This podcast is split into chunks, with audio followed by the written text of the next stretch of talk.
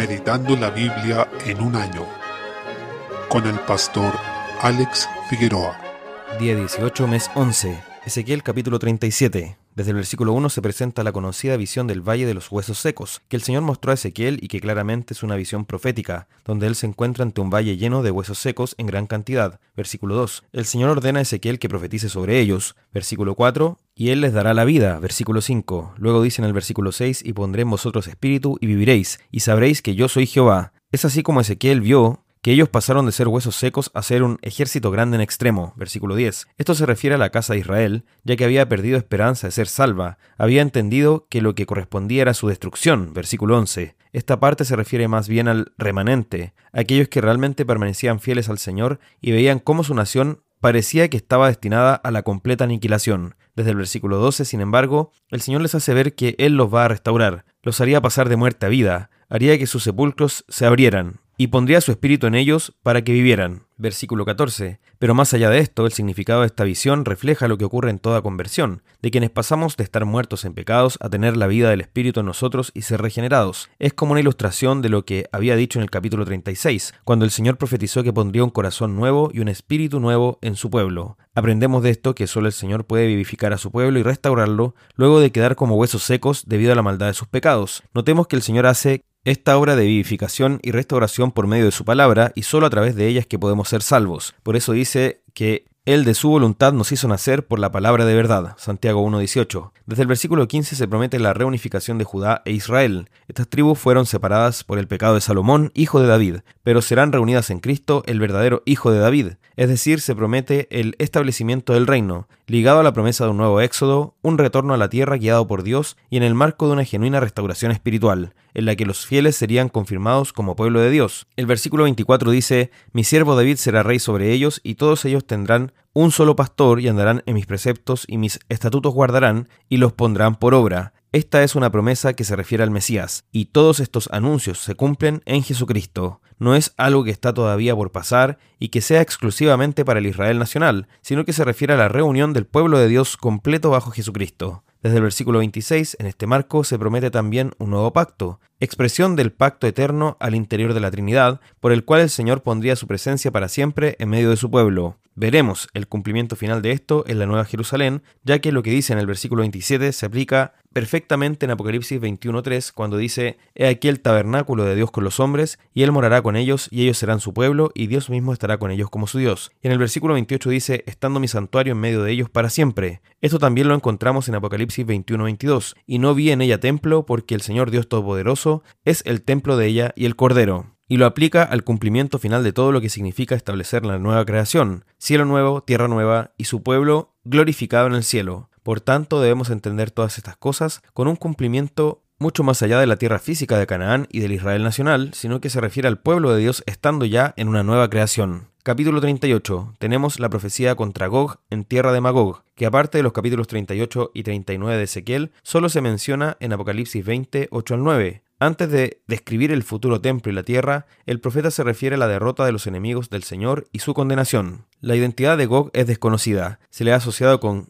Giges, rey de Lidia, en la región de Anatolia, que hoy corresponde a Turquía, esto tiene sentido al ver que se le asocia con Mesec y Tual, pueblos ubicados en la misma región. Sin embargo, esto no se puede asegurar con certeza y claramente se le da una connotación profética y escatológica a este personaje, por lo que no se limita a algún rey o caudillo que se pueda encontrar en la historia remota. Por otro lado, las profecías se suele asociar a los pueblos invasores con el norte, pues debido a la disposición de las rutas internacionales, para poder llegar a Israel debían provenir desde esa dirección, considerando que hacia el este había un desierto y en el oeste estaba el mar Mediterráneo habla sobre una invasión que se preparaba contra Israel por parte de pueblos provenientes de los cuatro ángulos de la tierra, pero en realidad no era simplemente un enfrentamiento racial, militar o estratégico, sino que tenía que ver con un conflicto espiritual que se estaba dando desde Génesis 3.15, cuando el Señor hace separación entre los hijos de la serpiente y los de la mujer. Por lo mismo el asedio de Gog resume la constante oposición al reino y al pueblo de Dios en la historia, y apunta a su expresión final. Se anuncia que este gobernante Gog reuniría un ejército numeroso sin precedentes, proveniente de muchas naciones, para pelear contra el pueblo de Dios, pero el Señor se glorificaría en derrotarlos como guerrero divino que viene en auxilio de su pueblo. Es por esta razón que este conflicto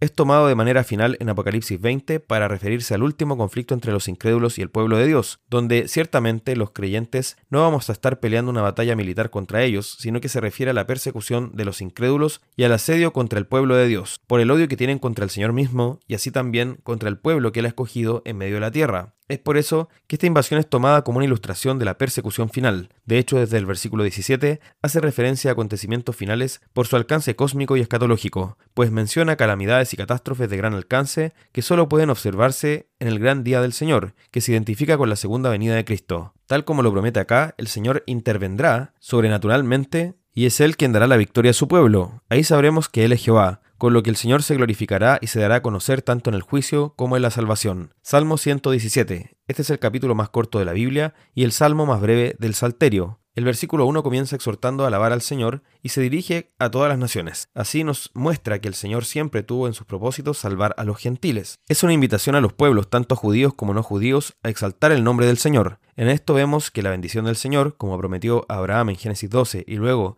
en el capítulo 22, siempre fue destinada a todas las naciones y no solo a una, en este caso Israel. Así es como en el nuevo pacto también se revela que todas las naciones tienen entrada al pacto de gracia, que la salvación está abierta para ellos en Cristo. El Señor aún hoy está conformando un gran pueblo de redimidos, provenientes de toda tribu, pueblo, lengua y nación. La primera parte del versículo 2 nos muestra que como respuesta a su gran amor debemos alabarlo porque nos ha mostrado su hermosa misericordia y porque su fidelidad es para siempre. Tenemos muchos y variados motivos para alabar al Señor, pero uno de los principales es por la gracia que ha derramado sobre nosotros en Cristo y por medio de su Espíritu. La segunda parte del versículo 2 nos dice que esta majestad y misericordia de Dios lleva al salmista a terminar con una alabanza. Aleluya que la gracia que hemos recibido en Cristo nos lleve también a una vida de continua adoración a Dios. Libro de Proverbios, capítulo 28. Versículo 1 nos muestra una manifestación de lo que dice el profeta Isaías en el capítulo 48, versículo 2 de ese libro. No hay paz para los malos, dijo Jehová. El pecado del impío le hace sentirse en huida, como si estuviera siendo perseguido, y es que, en realidad, la ira de Dios está sobre él, pero el justo está confiado como un león, y esta confianza prevalece aunque efectivamente esté siendo perseguido por los hombres. Esa es la paradoja y la maravilla también de esto. Aunque seamos perseguidos podemos estar confiados, mientras los impíos no pueden estar confiados aun cuando nadie los esté persiguiendo. Eso no significa que no sintamos miedo o angustia de pronto, pero prevalece la confianza en el Señor, quien nos guarda del mal y nos ha prometido la vida eterna. Santiago capítulo 1. Desde el versículo 19 comienza diciendo, por esto. En esa expresión el autor reconoce lo que estaba diciendo antes, y el sentido es que si el Señor nos hizo renacer por la palabra de verdad, entonces ahora, Santiago dice, todo hombre sea pronto para oír, tardo para hablar, tardo para airarse, porque lo que el hombre hace en su ira, estando enojado, aunque él crea en ese momento que obedece a la justicia, en realidad ese enojo no obra la justicia de Dios. Versículo 20. Es decir, la justicia de Dios no se manifiesta a través de ese medio carnal. Más bien podemos hablar de una venganza carnal antes que de justicia. Por tanto, lo que debemos hacer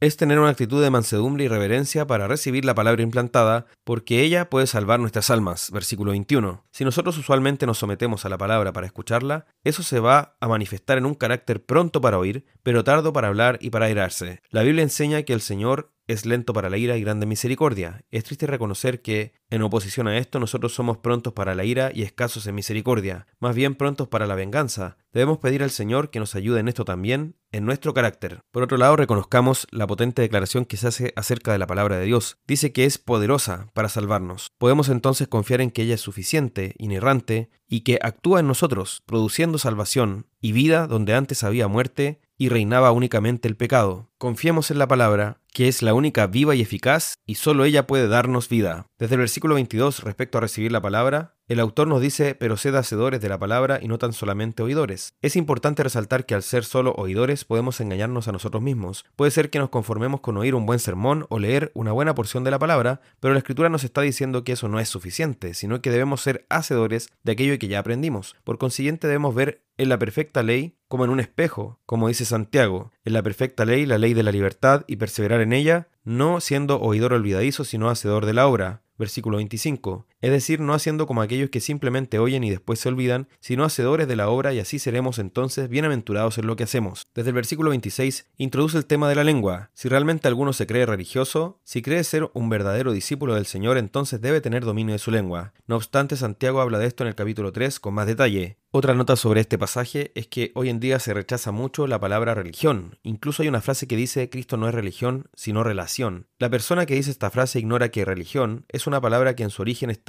directamente ligada a la palabra relación. Viene de religare, que es volver a ligar lo que estaba separado. Por tanto, lejos de esa idea que prima en los evangélicos hoy en día, está diciendo que ante Dios hay una religión que es pura y sin mancha, que es la del amor, y ese amor se manifiesta en la atención a nuestros hermanos que están necesitados y también en la santidad, que es guardarse sin mancha del mundo. Capítulo 2. Desde el versículo 1, Santiago se caracteriza en esta carta por enfocarse en esos aspectos prácticos de lo que significa la vida cristiana. Por esta razón vemos luego que, también hablando en este sentido práctico, enseña respecto a no ser acepción de personas. Es decir, no debemos juzgar según criterios humanos, ya sea prefiriendo a quienes tienen más dinero o a los que tengan más conocimientos o a aquellos que se vistan mejor. En fin, cualquier forma humana de juicio que podamos hacer donde demos preferencia a unos sobre otros, incluso distinguiendo a profesionales o a quienes tienen nuestros mismos intereses y juntarnos más con ellos que con otros. Todas esas formas humanas de separar o dividir son acepción de personas y ante el Señor eso nos convierte en jueces con malos pensamientos. Versículo 4. Desde el versículo 5, la Escritura nos muestra otro camino, que es el de amar a nuestro prójimo como a nosotros mismos. En consecuencia, si hacemos esas distinciones entre las personas, dice, quedáis convictos por la ley como transgresores. Versículo 9. Tal vez alguien puede decir, bueno, esto no es tan grave, pero acá nos dice que aquel que transgrediere un punto de la ley se hace culpable de todos. Versículo 10. Entonces puede ser que alguno se contente con no hacer mal a nadie, o menosprecie estas distinciones humanas como poca cosa, pero acá nos está diciendo que finalmente tanto el que hace acepción de personas como el que mata o el que comete adulterio, todos han transgredido la ley de la misma manera. Versículo 11. Esa ley de la libertad. Por esa razón debemos tener cuidado con hacer estos juicios injustos, carnales, porque juicio sin misericordia será con aquel que no hiciere misericordia, y la misericordia triunfa sobre el juicio. Versículo 13. Desde el versículo 14, entonces nuestra fe debe llevarnos a una vida de obediencia, porque aquel que dice que tiene fe pero no tiene obras, realmente demuestra que sus obras son muertas. Por eso debemos clamar al Señor que nos ayude a que esa fe produzca fruto en nuestras vidas. En el versículo 14 dice, ¿podrá la fe salvarle? En realidad la traducción más precisa sería, ¿podrá esa fe salvarle? Y ahí se refiere a una fe sin obras. Por tanto, seamos diligentes en pedir al Señor que nos dé una fe viva en Jesucristo.